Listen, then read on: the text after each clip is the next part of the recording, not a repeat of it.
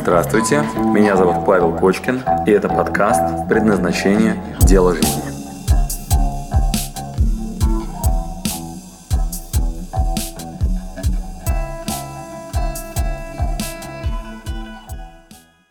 Как не бояться больших перемен в жизни, неуверенность того, что делаю правильно, низкая вера в себя, проблемы с тем, что я слишком думаю о том, что люди подумают обо мне. Принято, девчонки. Вот, вот, вот, вот, вот, вот он, он запрос, за который голосовали.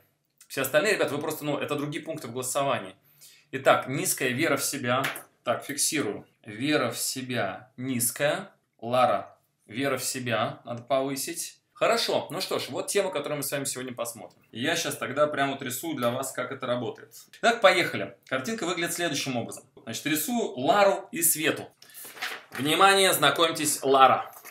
Вот они. Это наша Лара. Что такое недостаток самооценки? Что такое стыд? Что такое ориентация на чужое мнение? И эмоции, установки, которые не позволяют начать действовать. И почему это вот на меня сковывает? Недостаток самооценки.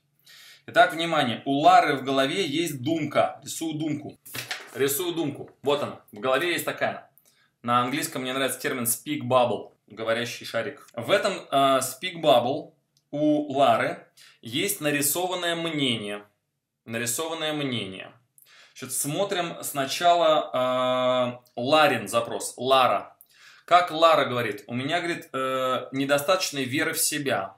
Что это означает? Я начинаю что-то делать и не верю, что у меня получится. Я э, лучше не начну ничего делать, дабы случайно не узнать правду о себе. А иначе я и так в себя не верю. Вера моя станет хуже. Как это происходит? Что такое вера в себя? Это некий опыт успешных активностей. То есть я могу что-то начать делать, и у меня это успешно получается. Когда пропадает вера в себя? Когда у вас есть опыт неэффективных результатов. Итак, значит, у Лары, внимание, в голове, вот дайте я вам пример приведу. Что значит э, недостаток веры в себя? Э, вера в себя – это момент, когда я реально воспринимаю свою картину. Это не история, что я все могу, а это история, что я точно знаю, что могу, что не могу. Это история, что я точно знаю реальность вообще себя настоящего. Я с собой знаком. Вера в себя достигается через знакомство с собой. Причем в том числе с принятием тех компонентов, что я не могу сделать, но также с принятием тех вещей, которые я могу сделать. И это будем воплощать. Этот эмоциональный конфликт э, основан на понятии стыда. Как это выглядит? Мне стыдно мне стыдно. Что я в себя не верю? Просто значит, мне стыдно. Я с собою недоволен. Почему? Потому что я недостаточно. Недостаточно, например, худа, и мне стыдно. Недостаточно э, умна, и мне стыдно. Недостаточно силен, если я мужчина, да? Недостаточно смел, недостаточно богат. Это все сформировывает внутри меня отсутствие уважения к себе, любви к себе, веры к себе. Значит, если я себя не люблю, если я себя не ценю, если я себя, э, в себя не верю, то происходит такая, то работает заповедь такая библейская, возлюби ближнего как себя самого. То я не люблю окружающих, то я не принимаю их такими, какими они есть, я в них не верю, я не способен, не способна смотреть на них чистыми открытыми глазами. Поверить в окружение, в то, что что-то возможно, можно только, если мы начинаем с веры в себя. Итак, у нас есть пример с Ларой, которая в себя не верит и себя, допустим, не очень это, ценит, не очень любит. У Лары в голове, внимание, есть думка.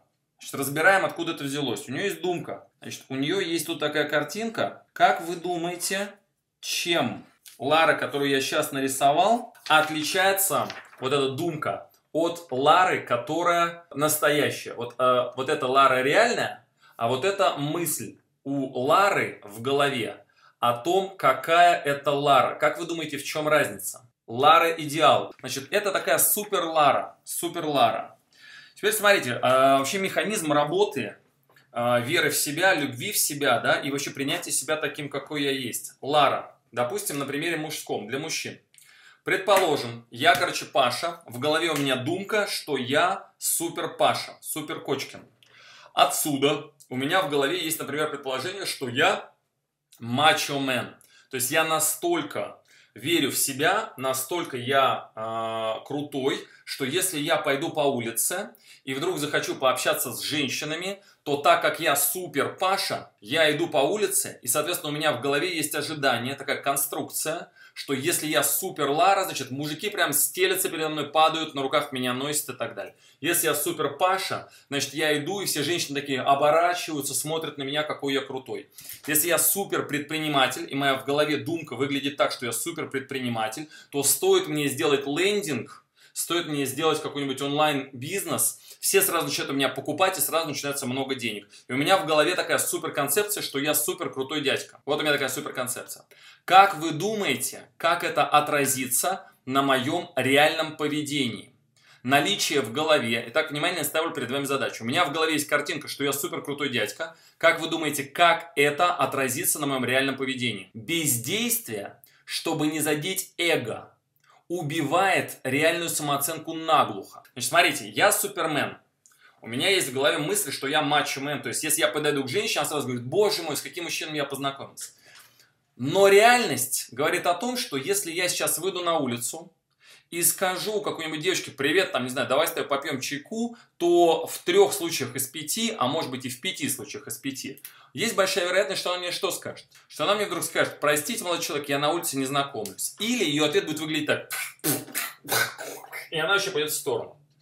Что произойдет в этот момент с моей конструкцией в голове, которую я так люблю, что я супермен, что я супер Лара? В этот момент появляется шанс разрушиться этой конструкции в голове, что моя Лара внутренняя превратится в прах, такой, знаете, обманул я себя. Но я так люблю вот эту думку, я так люблю эту картинку своего супер, моего внутреннего, э, моей личности, такой субличности, я так ее люблю, что мне очень не хочется ее портить.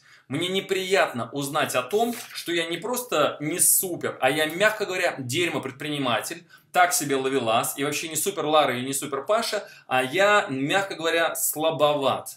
Потому что в реальности только одна из пяти женщин более-менее адекватно на меня может отреагировать. Поэтому мозг меня защищает от разрушения конструкции, в которой я себя люблю, и предлагает следующее действие. Давай-ка мы пройдем мимо этой симпатичной девицы.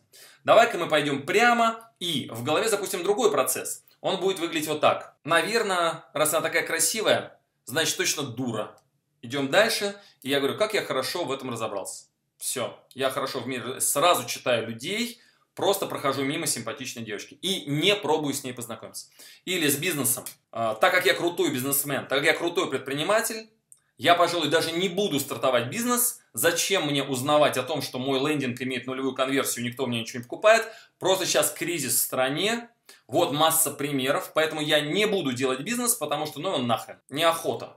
Даже нет, почему неохота? Сейчас не время, я просто хорошо понимаю, понимаю, что точно будет разочарование. Поэтому не буду делать бизнес. Или, например, Лара, я не пойду сейчас вот э, с этим парнем на свидание, я его буду динамить, потому что я не такая, как все, я его буду динамить, я не пойду. Наверняка ему надо от меня только секс. О, как я хорошо читаю мужчин, на свидание не пойду. Хорошо разобралась?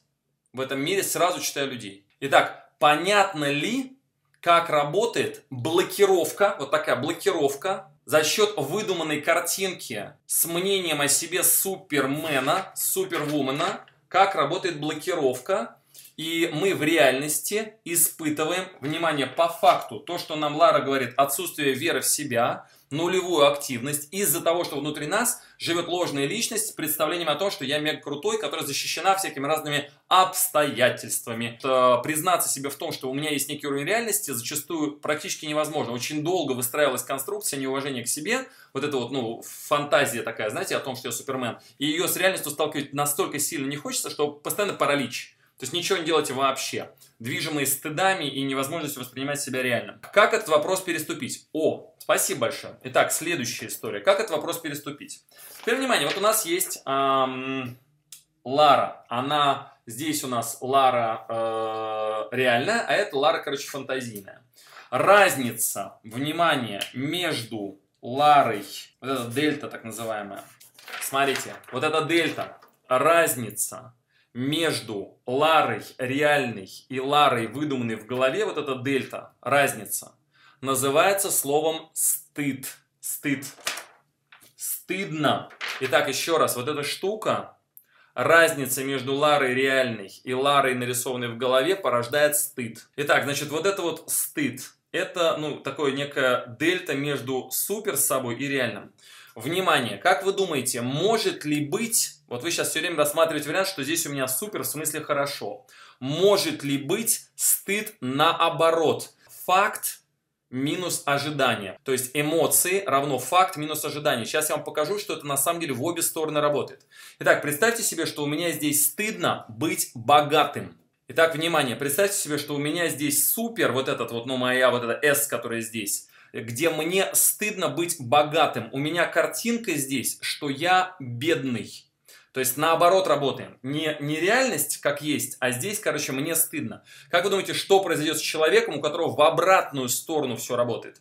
То есть вот у него здесь не, в голове не конструкция, что я мега-люкс супермен, а наоборот, конструкция, что я ничтожество, отличная от реальности. Ему там, допустим, я не знаю, там дает деньги, он начинает работать. Как вы думаете, что с ним произойдет? Любая рассинхронизация с реальностью вызовет у вас ощущение паралича. Итак, паралич. Итак, внимание, вот это называется паралич.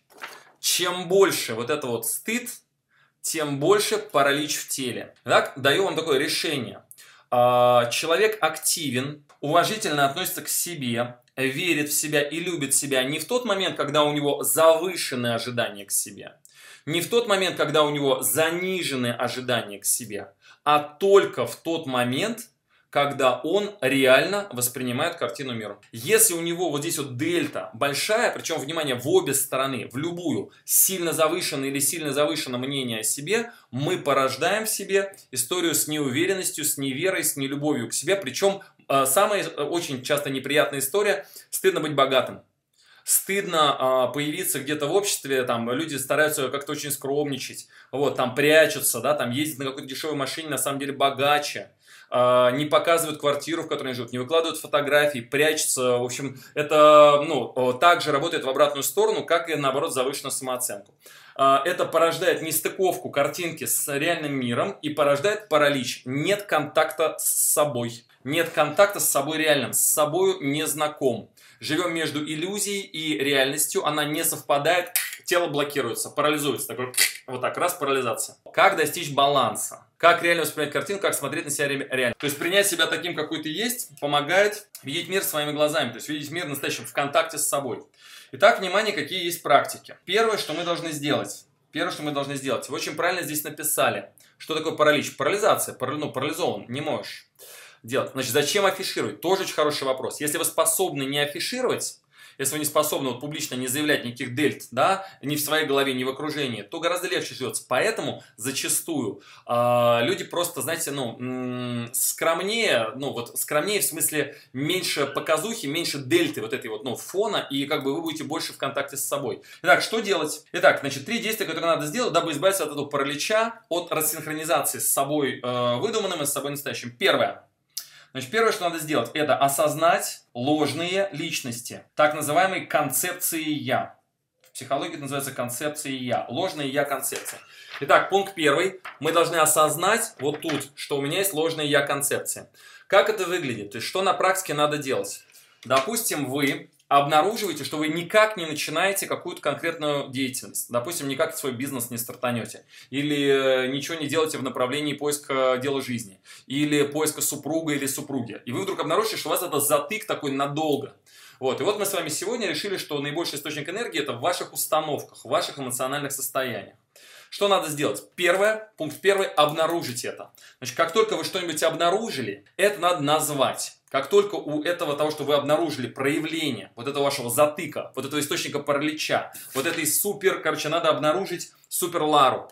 Как только обнаружена супер Лара, ее надо назвать. Например, я Супермен. Я считаю, у меня голове есть конструкция Кочкин Супермен. Или у меня есть голове конструкция Лара Суперледи, которую все мужчины хотят. Итак, пункт первый – осознать ложные личности, осознать эти я-концепции. Значит, еще раз привожу примеры. Например, может быть концепция «я крутой предприниматель». Поэтому не начинаю ничего делать, дабы в ней не разочароваться. Значит, вторая часть. А, допустим, может быть, я концепция «я суперледи», или «я супермужик», или «я, э, наоборот, э, нищий, я нищеброд». Я живу в этой концепции, а при этом никак не поверив, что я богатый человек давным-давно. Да? И у меня рассинхронизация. Почему очень важно назвать? Как только мы что-то называем, это диз ассоциируется из меня как целостного бессознательного существа.